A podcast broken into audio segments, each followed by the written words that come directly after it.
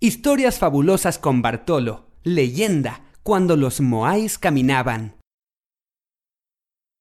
Cuando los Moais caminaban.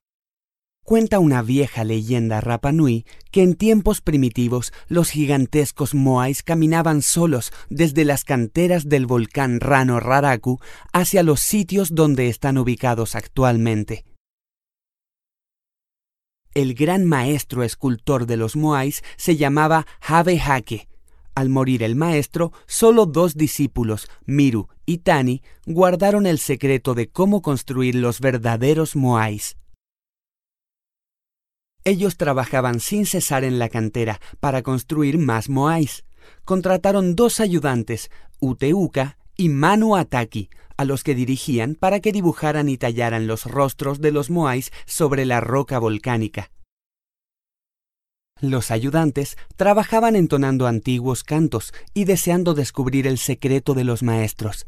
Por más que preguntaban acerca de cómo creaban los Moais, la respuesta siempre era la misma. Solo mírate a ti mismo.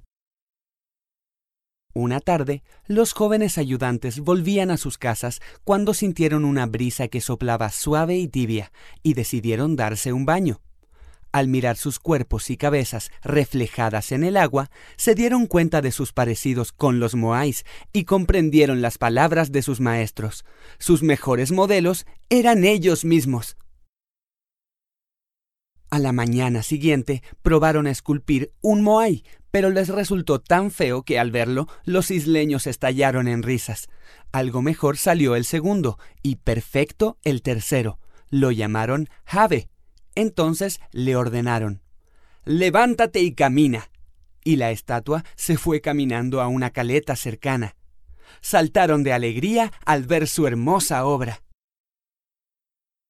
Los nuevos escultores le pidieron ayuda a una anciana para que los atendiera. Lo que no sabían es que esta mujer era una hechicera.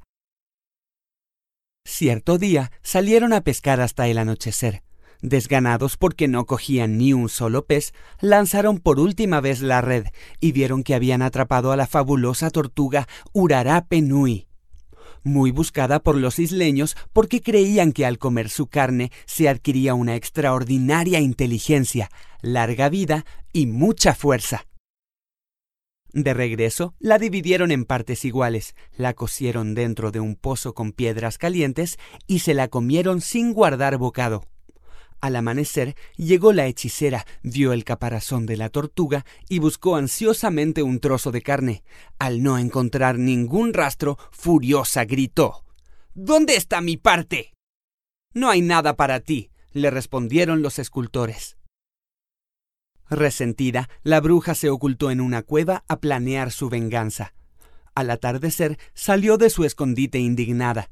Al ver venir algunos moais desde las faldas del volcán Rano Raraku, con voz temible les gritó Deténganse. No volverán a caminar nunca más. Los moais quedaron paralizados para siempre. Luego miró a los moais instalados en los Ahu y les ordenó Caigan de sus bases. Asustada por el estruendo y lo que había provocado, quiso huir, pero en su intento quedó aplastada por un enorme moai.